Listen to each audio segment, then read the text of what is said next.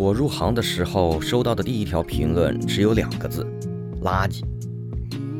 刚开始没有设备，也不懂什么音频后期软件，我就直接拿着手机去录音，然后找一段轻音乐，用电脑外放当做背景音乐。不过最难的还是录音的过程，录的时候经常错一个字就得整条重来。最开始两分钟的一条音频，往往得来回折腾半个多小时。后来学聪明了点儿，先把稿件熟读的差不多了再录，这样效率提高了不少。虽然效率是提高了，但是音频的音质还是差的离谱。现在这两张专辑里还有我早期的录音，再回头去听，简直是不堪入耳。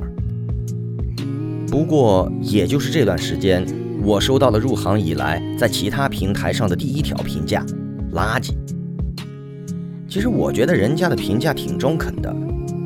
相比其他播客成熟的作品，我当时自以为是的得意之作确实是垃圾中的战斗机。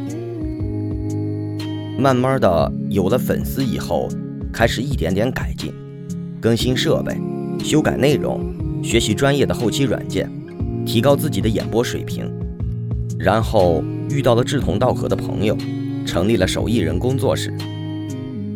嗯，说这么多，只是想让各位听友知道，我们在努力变得更好。